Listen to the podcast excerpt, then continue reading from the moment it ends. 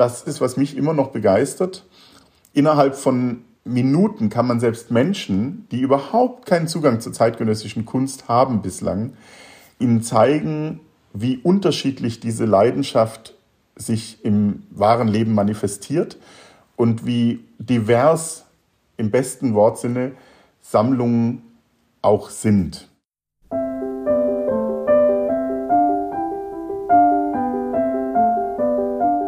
Kunstblick, der Podcast rund ums Sammeln.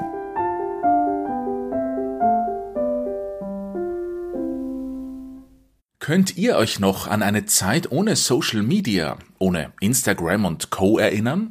Warum wir das jetzt fragen? Ganz einfach. Heute zeigen Sammlerinnen und Sammler online gern, was sie haben. Aber das war nicht immer so.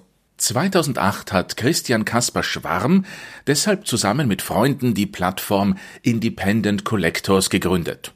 Damals die erste digitale Community für Sammlerinnen und Sammler. Schwarm ist eigentlich selbstständiger Stratege und begleitet Organisationen und Menschen auf dem Weg in die Zukunft. Zur Kunst ist er relativ spät gekommen. Seit Jahren gibt er nun den BMW Art Guide bei Independent Collectors heraus eine weltweite Liste privater, aber zugänglicher Kunstsammlungen. Sozusagen ein Reiseführer im Taschenformat, der den Zugang zu privaten Kunstsammlungen radikal verbessert. Denn die Initiative hat mittlerweile auch viele Sammlerinnen und Sammler dazu animiert, ihre mit Kunst gefüllten Privatwohnungen zu öffnen. Wir haben Christian Kasper Schwarm via Zoom getroffen und uns unter anderem über seine Sammelleidenschaft unterhalten und warum er ein Fable für KünstlerInnen Bücher hat. Also, viel Vergnügen. Viel Vergnügen.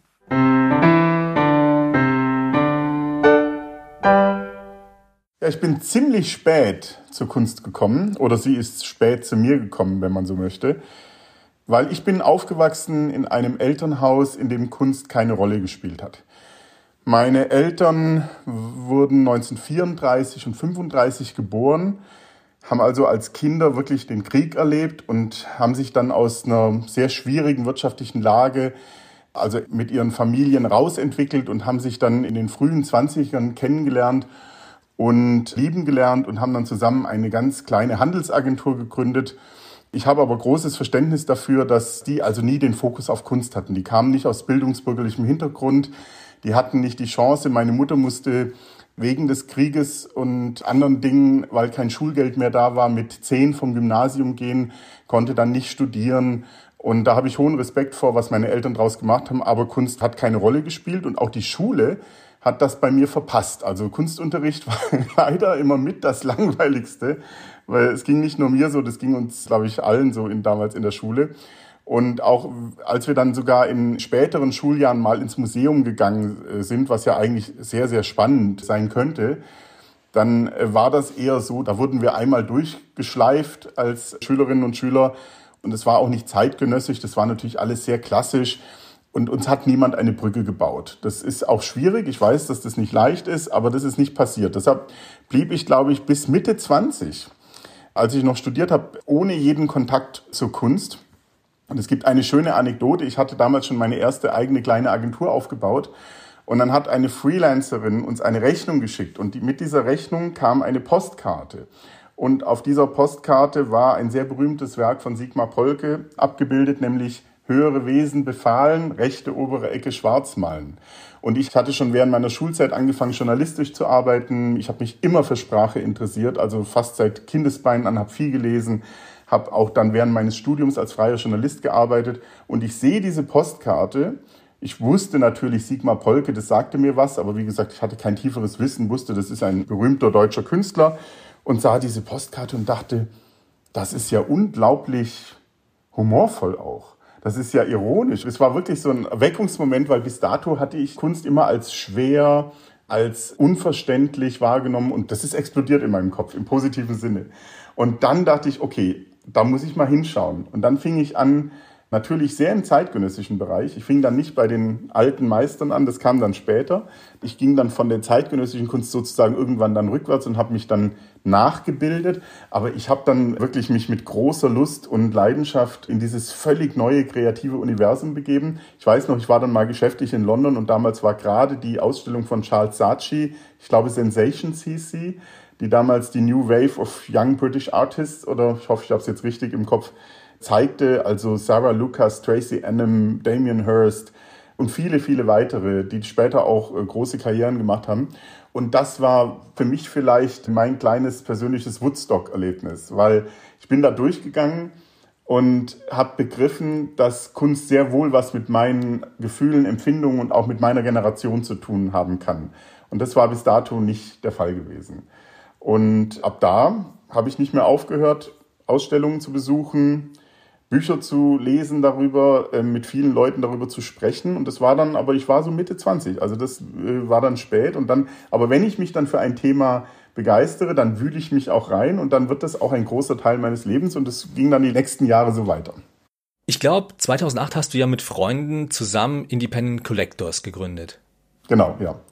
Aber da gibt es ja noch einen Zwischenschritt, weil diese Kunstbegeisterung Mitte 20, die hat ja noch nicht bedeutet, mit Kunst zu leben. Das war erstens noch gar kein Punkt für mich und zweitens habe ich als Student vielleicht auch noch nicht, ich bin ja ein Verfechter dessen, dass man nicht unbedingt sehr wohlhabend sein muss, um mit Kunst zu leben. Es gibt ja viele, viele Möglichkeiten, aber es kam mir nicht in den Sinn, zu dem Zeitpunkt, obwohl es schon ein großes Leidenschaftsthema war, Kunst zu erwerben, zu kaufen und damit zu leben. Das ist dann so, ah, ich glaube 2005 war ich in New York und weil ich ja schon immer ein ganz großer Bücherfreund war, war ich bei Printed Matter, dem tollen New Yorker Buchladen, der ja eine Künstlerinitiative ist, die dort auch Künstlerbücher äh, vertreiben, schon seit Jahrzehnten. Und ich bin in diesen Laden rein und habe eine Künstlerin entdeckt, nämlich die britische Künstlerin Fiona Banner. Und die hatte ein Buch gemacht, das hieß All the World's Fighter Planes. Das ist ein Buch, das sich auf eine visuell spannende, aber natürlich auch kritische Weise mit allem verfügbaren fliegenden militärischen Gerät auseinandersetzt. Und dazu gab es Unique Prints. Die hat also aus den Proofbögen für dieses Buch hat die Prints gemacht. Es war also eine Edition, aber jeder einzelne Druck war unique. Und da stand ich plötzlich davor. Das Buch hatte ich schon eingepackt sozusagen und dachte, wow, das ist nochmal was anderes. Das sehe ich dann ja jeden Tag vor mir, wenn das in meiner Wohnung hängt. Das Buch muss ich hervorholen oder das ist, hat nicht diese Präsenz. Und das war dann tatsächlich mein allererstes Mal, dass ich das erworben habe. Das wurde dann geschickt nach Deutschland. Und das hing ab da auch äh, für viele, viele Jahre. Ich habe zwei gekauft, die hingen dann zwei nebeneinander in meiner Wohnung. Und das hat schon allein was mit mir gemacht. Und dann fing es so an, es war am Anfang waren die Abstände noch ein bisschen länger. Aber im nächsten Jahr war ich, glaube ich, bei der Art Basel zum ersten Mal aus reinem Interesse. Und dort stieß ich auf das Werk des deutschen Künstlers Peter Piller hatte davor schon davon gelesen, habe das also wiedererkannt dort und habe mich mit dem Galeristen, dem damaligen Galeristen von ihm, eine Stunde lang unterhalten. Und das ist auch eine schöne Anekdote, weil ich war ja völlig naiv und stellte am Ende, das hat er dann noch jahrelang erzählt, die tatsächlich die Frage, weil ich dann irgendwie auch den Wunsch hatte, da möchte ich jetzt was von haben, aber ich wusste nicht, was kostet das eigentlich alles und welche, welche Werke sind wie bepreist oder welche kann man überhaupt in welcher Kombination kaufen. Und dann habe ich gesagt, und kann man jetzt hier auch was kaufen? Und er lachte und schaute mich an und sagt, dafür sind wir hier. Und dann habe ich ein kleines Diptych schon mit zwei Fotos erworben. Das war dann das zweite Mal. Und die beiden Künstler, also die Künstlerin Fiona Benner und der Künstler Peter Piller, sind bis heute in meinem und in unserem Leben, auch in der meiner Partnerin, Peter Piller ist ein guter Freund geworden über die Zeit, was darauf lege ich es gar nicht an, aber tatsächlich entstehen auch Freundschaften mit Künstlerinnen und Künstlern, es lässt sich gar nicht vermeiden, als jetzt sage ich jetzt augenzwinkernd, weil man sich dann doch nahe ist oft, aber es muss ja nicht so sein, aber wenn man sich dann kennenlernt, dann kann es auch passieren. Wir haben uns ja kennengelernt, weil du eben 2008 zusammen mit Freunden Independent Collectors gegründet hast. Worum geht's da genau? Ja, es ging mir dann so, ich habe ja vorher schon erwähnt, wenn ich mich für etwas begeistere, dann wühle ich mich rein. Und ich habe gemerkt, ich konnte Bücher kaufen über Kunst, ich konnte in Ausstellungen gehen, ich fing ja sogar schon an, einzelne Kunstwerke zu kaufen, aber mir fehlte der Austausch mit Gleichgesinnten. Und jetzt sprechen wir vom Jahr 2007 und ich meine, da war das Internet ja schon eine ganze Weile da, es war nichts Neues mehr und ich war damals ganz sicher, im Internet gibt es alle möglichen Foren, und ich habe mich ja auch im Internet damals auch schon natürlich international bewegt. Das heißt, ich war sicher, ich finde da etwas, wo man mit gleichgesinnten Menschen, die mit Kunst leben und vielleicht auch sich äh, mit dem Sammeln beschäftigen von Kunst, da möchte ich ein Teil werden davon und möchte ich lernen. Ich dachte an irgendein Forum oder ähnliches und ich habe nichts gefunden, weder in Deutschland noch in Europa, noch in Asien, noch in den USA. In den USA wäre es ja vielleicht auch am wahrscheinlichsten gewesen, aber selbst dort gab es nichts. Und wir reden von einer Zeit, das kann man sich ja heute kaum mehr vorstellen, wo Social Media quasi noch nicht existent war. Ich kenne jetzt die genauen Startdaten von Facebook und Instagram nicht mehr. Instagram gab es ganz sicher nicht zu dem Zeitpunkt. Facebook war vielleicht schon da, aber noch eine sehr universitäre Geschichte, müssten wir nochmal nachschauen. Aber es gab quasi kein Social Media. Das heißt, man konnte auch darüber nichts lernen, über Sammlerinnen, Sammler, Sammlungen. Und dann kam an einem Abend, saß ich mit Freunden zusammen einer arbeitet in einer, wie man damals noch sagte, Multimedia-Agentur. Ähm, heute würde man sagen online oder wie auch immer. Das ist also, damals hatte das ja noch andere Facetten. Ein anderer Freund ist Stratege, der bis heute mit mir Independent Collectors auch äh, ja, leitet. Es gibt ja ein Team, die das machen, aber wir dürfen sozusagen in unserer Freizeit uns auch mit engagieren. Der ist heute noch dabei. Und wir saßen da in dieser Runde zusammen und haben darüber geredet, ja, wenn es das nicht gibt, dann muss man es halt selbst machen. Und es war einer dieser Momente und eine dieser Ideen, wenn man vorher gewusst hätte, was es an Arbeit und Zeitinvest bedeutet, hätte man sich zwei oder dreimal überlegt.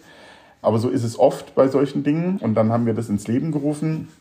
Und es war natürlich viel mehr Arbeit als gedacht und viel mehr Zeit und Geld floss da hinein. Aber wir wollten ein Forum schaffen oder eine Plattform, wo sich Menschen, die mit Kunst leben möchten, die vielleicht auch sich Sammlerinnen oder Sammler nennen, treffen und austauschen konnten. Und damals bedeutete das, das ist wichtig zu wissen, das musste damals ein geschützter Bereich sein, weil wenn man den Fehler, möchte ich fast sagen, gemacht hat, damals sich irgendwo zu outen, dass man Kunst sammelt, dann würde man von allen Seiten überwältigt. Also man wurde zugespammt und auf allen Kanälen und alle wollten einem Dinge verkaufen. Das war der Grund, warum damals Menschen, die das taten, de facto ganz große Vorbehalte hatten, überhaupt in die Öffentlichkeit zu gehen. Ist heute ganz anders mit Social Media. Es hat sich total gewandelt. Das hat auch unsere Plattform gewandelt über die Zeit.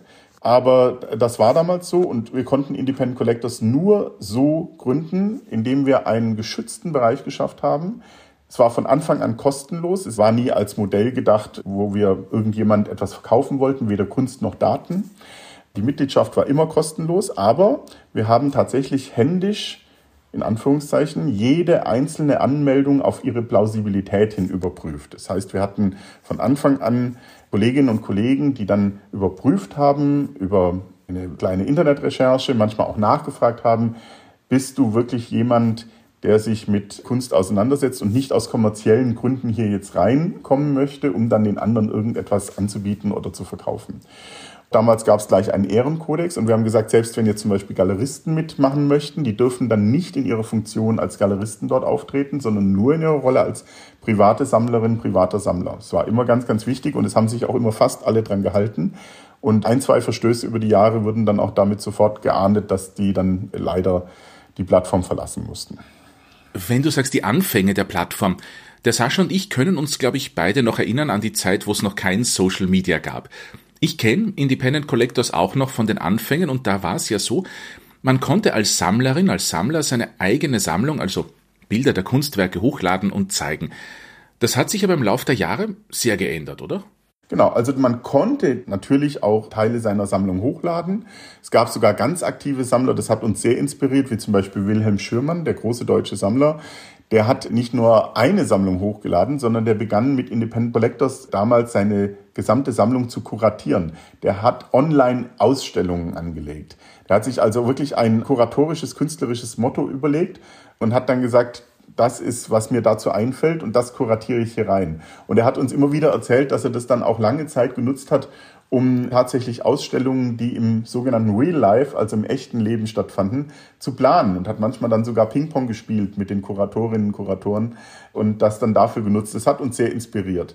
Und jetzt ist aber dann natürlich Social Media immer stärker geworden. Sammlerinnen und Sammler verloren dann auch zunehmend die Scheu vor der Öffentlichkeit. Da hat sich also in den Köpfen ganz viel gewandelt. Und wir als Independent Collectors standen über die Jahre dann vor der Frage, wozu braucht es uns noch? Was können wir beitragen? Und wir haben dann immer gesagt, wir können natürlich nicht konkurrieren mit millionenschweren oder teilweise milliardenschweren Angeboten. Das ist ja nicht unser Ziel. Wir sind ein ganz kleines Team. Haben auch festgestellt, dass unsere Mitglieder zunehmend, wir hatten dann sehr schnell einen öffentlichen Bereich, das war der erste Schritt und haben dann natürlich auch in den Daten gesehen, dass unsere Mitglieder immer mehr sich im öffentlichen Bereich bewegt haben und immer seltener, ich rede jetzt auch hier von einem Zeitraum von ein bis zwei Jahren, immer seltener in den eigentlichen Member-Bereich gegangen sind. Wir konnten das wirklich mitverfolgen und parallel dazu die Entwicklung und Verbreitung von Social Media.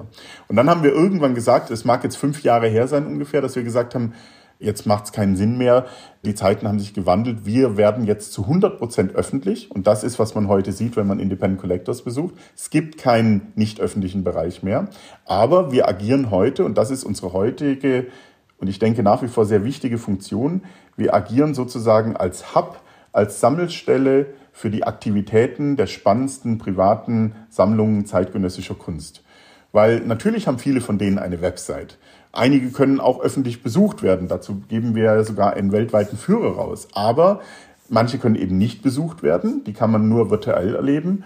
Und zugleich gibt es keine Sammelstelle im Internet, die auch zeigt, wie unterschiedlich diese Sammlungen sind und was sie gerade vielleicht wieder für eine neue Ausstellung haben und wie spannend es ist zu erkunden, oder zu vergleichen, wie sich vielleicht ganz namhafte große Sammlungen präsentieren und dann ganz kleine, feine, von denen man womöglich vorher noch nie gehört hat.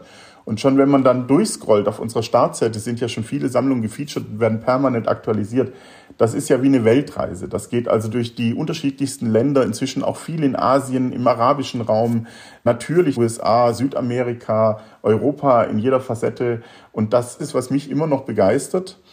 Innerhalb von Minuten kann man selbst Menschen, die überhaupt keinen Zugang zur zeitgenössischen Kunst haben bislang, ihnen zeigen, wie unterschiedlich diese Leidenschaft sich im wahren Leben manifestiert und wie divers im besten Wortsinne Sammlungen auch sind. Und das ist etwas, was mich bis heute begeistert, weil es gibt ja viele Klischees. Es gibt auch in den USA, gibt es ja Art Consultants und es gab auch mal die Zeit, da gab es dann ein paar reiche, prominente Köpfe und die wurden alle von den gleichen Consultants beraten, was dann oft zu sehr gleichgeschalteten Sammlungen führte. Und das ist nicht, was mich interessiert, sondern es gibt ja die öffentlichen Institutionen, die haben eine bestimmte Rolle und Funktion, die ich ganz, ganz wichtig finde. Und das Privileg der privaten Sammlungen ist ja gerade, dass sie einen ganz individuellen Kurs fahren dürfen. Und mir ist sehr, sehr wichtig, dass wir diesen individuellen Kurs den diese Sammlungen tatsächlich verfolgen, auch zeigen und für jeder Mann und jeder Frau sichtbar und erlebbar machen. Vielleicht da ganz kurz eingehakt. Ähm, mit Hilfe deines Netzwerks von über 7000 Sammlerinnen und Sammlern in 98 Ländern ist es ja das erklärte Ziel von Independent Collectors, die langlebigste Chronik aller relevanten Privatsammlungen weltweit zu sein. Du hast auch gesagt, ihr habt einen Reiseführer für Kunst herausgegeben, beziehungsweise macht das immer noch regelmäßig, oder? Das war dann auch eine sehr zwingende Idee. Ich habe für unser Gespräch sogar noch mal die allererste Ausgabe rausgesucht. Die sah so aus, ganz schlicht. Inzwischen gibt es die siebte, die ist letztes Jahr im Sommer erschienen. Und man sieht auch was sehr Schönes, was mich auch immer sehr freut. Ich, es ist fast doppelt so dick geworden inzwischen über die Jahre. Ja, das ist der sogenannte BMW Art Guide bei Independent Collectors. Wir hatten eine Idee bei Independent Collectors, weil wir gesagt haben, Mensch, es gibt so viele zeitgenössische Sammlungen, die auch offen sind für Besuche, also auch Besucher empfangen. Manche davon sowieso schon, weil sie wie ein Museum funktionieren und auch Personal haben und auch Öffnungszeiten. Das sind die großen, die kennen wir alle. Aber auch im Gespräch mit Sammlerinnen und Sammlern hat sich gezeigt, dass manche sagen, na ja, wenn jetzt Gleichgesinnte oder auch mal KünstlerInnen oder KuratorInnen vorbeischauen wollen, dann sind die herzlich willkommen, obwohl die gar keine Struktur dafür hatten, normalerweise große Menschenmengen zu empfangen. Und es geht auch nicht um große Menschenmengen. Und dann haben wir gesagt, es gibt kein globales Werk, das als Wegweiser fungiert zu diesen Sammlungen, die also wirklich sich bereit erklären, dass man bei ihnen vorbeischauen darf. Manche haben Öffnungszeiten, mit manchen muss man vorher einen Termin vereinbaren, da steht dann hier eine E-Mail drin. Und dann haben wir unseren Partner. Seit 2010 wird die Plattform tollerweise von BMW unterstützt. Das wäre sonst auch nicht möglich. Und denen haben wir diese Idee präsentiert und das fanden die von Anfang an eine sehr, sehr spannende Idee. Es hat ja auch mit Mobilität zu tun, nicht nur im geografischen Sinne, sondern auch im inhaltlichen und künstlerischen Sinne. Ich sage im Scherz, es ist wie der Michelin Guide, ist es halt der BMW Art Guide bei Independent Collectors. Aber wir haben von Anfang an und bis heute alle inhaltliche Freiheit wie wir diese Sammlungen vorstellen. Und so im Schnitt alle eineinhalb bis zwei Jahre, das ist nicht ganz definierter Zeitabschnitt, veröffentlichen wir dann ein neues Werk. Und es sind inzwischen, lasst mich schauen, es sind 304 private Sammlungen in 224 Städten in 51 Ländern, die wir hier in der aktuellen Ausgabe vorstellen. Und es gibt kein vergleichbares Werk. Es macht mir immer viel Freude, wenn ich auf Menschen treffe, die dann manchmal ganz überrascht sind. Ich habe eine lustige Geschichte. Ich kenne aus einer äh, ehrenamtlichen Arbeit in einer Hilfsorganisation und wir wussten, was wir beruflich tun, aber ich habe äh, Independent Collectors nie angeführt. Und irgendwann fällt der Name dieses Buches und dann habe ich gesagt, ja, das machen mein Team und ich. Und dann war er völlig hin und weg und hat gesagt, weißt du, dass das unsere Reisebibel ist für unsere Familie mit unseren Kindern. Seitdem das existiert, seit zehn Jahren mittlerweile, seit 2012, fahren wir mit Hilfe dieses Buches Ziele an und besuchen Sammlungen. Und er hat mir dann auch so schöne Geschichten berichtet, die ich immer wieder höre, dass dort auch oft genug, gerade bei den kleineren Orten, die vielleicht auch nicht so bekannt sind und in normalen Reiseführern nicht zu finden sind, wird man auch von den Sammlern persönlich oft empfangen und herumgeführt. Und das ist etwas, das kann man mit Geld gar nicht kaufen. Das sind dann natürlich ganz besondere Erlebnisse. Über die angesprochenen besonderen Erlebnisse möchte ich kurz den Bogen zum Anfang nochmal spannen. Du hast eingangs erwähnt, du arbeitest als Stratege. In deinem Office befinden sich viele Kunstbücher. Welchen Einfluss hat aber die Kunst, haben diese Kunstbücher auf deine Arbeit beziehungsweise auf deine Fragen an die Zukunft? Ja, vielleicht muss ich an der Stelle drei Dinge erläutern. Das erste ist, ich bin kein normaler Stratege, der jetzt wie ein normaler Unternehmensberater in einem normalen, in Anführungszeichen, Office arbeitet und äh, mit vielen Excel-Tabellen und Zahlen arbeitet, sondern ich kümmere mich ja um die Zukunft und um die Zukunftsgestaltung und Planung. Und das ist eine sehr qualitative Arbeit, die viel mit Denken und der Entwicklung von Szenarios zu tun hat. Das bedingt zweitens, dass mein Office kein normales Büro ist, sondern das ist seit vielen Jahren mittlerweile eine Bibliothek. Das mag manchen anachronistisch erscheinen, dass man denkt, wie im Jahr 23 inzwischen sitzt jemand noch in einer Bibliothek, aber für mich hat das Buch nicht seine Aktualität verloren, wenn man es gleichzeitig mit digitalen Quellen ergänzt. Weil ich finde, nach wie vor ist ein Buch, kann der schnellste Weg zu einer enormen Wissenstiefe sein, wenn ich mich in ein bestimmtes Thema einlesen möchte. Das ist das Zweite und ich nutze das auch in Workshops und mit Kunden zusammen. Und das ist eine ganz besondere Atmosphäre. Und drittens, weil du gerade Kunstbücher gesagt hast, das habe ich dann auch vor vielen Jahren lernen dürfen. Es gibt ja einen Unterschied zwischen Kunstbüchern und Künstlerbüchern. Kunstbücher sind Bücher über die Kunst oder Kataloge über irgendwelche Ausstellungen. Das habe ich auch ein paar. Aber viel wichtiger sind mir eigentlich Künstlerbücher oder müsste man jetzt korrekterweise vielleicht auch Künstlerinnenbücher sagen inzwischen, die ja als Teil des Werkes zu verstehen sind, weil sie zu 100 Prozent von der jeweiligen Künstlerin, dem jeweiligen Künstler gestaltet werden und dann auch oft nichts Deskriptives, nichts Erklärendes an sich haben, sondern manchmal eine einzige Fotostrecke sind oder ein Sammelsurium von Text, was man vielleicht gar nicht entschlüsseln kann, wenn man das Werk des Künstlers dahinter nicht kennt. Und mehrheitlich habe ich hier in dieser Bibliothek neben ganz anderen Themen, weil ich mich mit Zukunft beschäftige, ist es sehr transdisziplinär, aber es gibt einen großen Teil mit Künstlerbüchern. Und das spielt tatsächlich in meinem Leben neben den eigentlichen Werken, mit denen wir leben, auch eine große Rolle, weil für mich ist eigentlich jedes Kunstwerk und jedes Künstlerbuch wie ein Fenster auf das gesamte Schaffen oder Övre des jeweiligen Künstlers.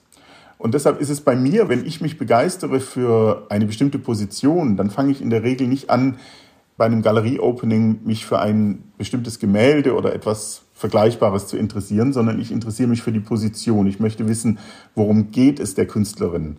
Was ist der Kontext? Und dann kaufe ich Bücher und lese die.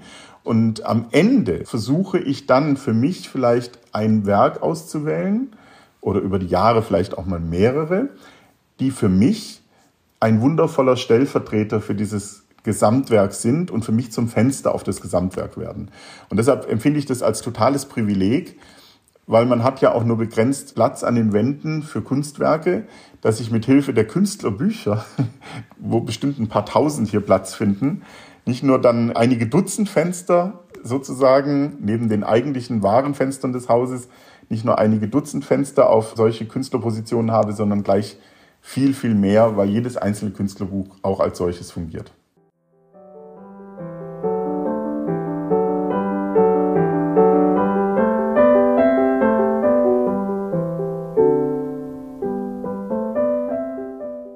Christian Kaspar Schwarm, Stratege und Mitbegründer von Independent Collectors, war unser heutiger Gesprächspartner.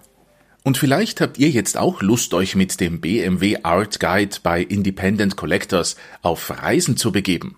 Die aktuelle siebte Ausgabe wurde im Juni 2022 veröffentlicht und umfasst 304 Sammlungen in 224 Städten und 52 Ländern.